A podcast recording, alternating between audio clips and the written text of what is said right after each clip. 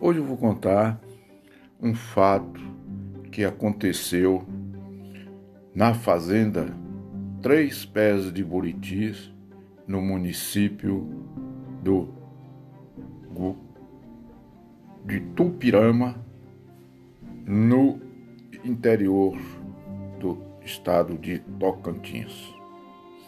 Este fato aconteceu no ano de, nos anos de, da década de 50. Existia uma família que tinha quatro filhos, dois, do, três mulheres e um homem. As mulheres, moças, tudo bem vestidas, bem trajadas, meninas finas para a época, né? Tudo casaram direitinho. Né? E o irmão dela, que era o caçula, resolveu casar e arrumou uma namorada que não era muito bem vista. E a sua irmã mais velha não queria este casamento. Mas fazer o que? Quem queria casar era ele. Fez-se o casamento.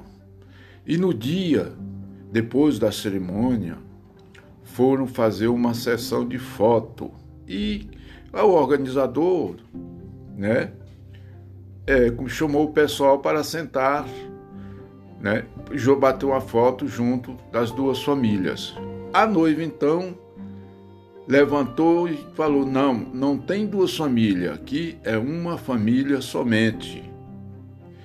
Aí em seguida levantou a irmã mais velha que não queria o casamento, pôs-se de pé, colocou a mão nas cadeiras, deu aquela balançada e falou: Duas famílias nada, você é uma vagabunda, você casou grávida, coisa mais triste.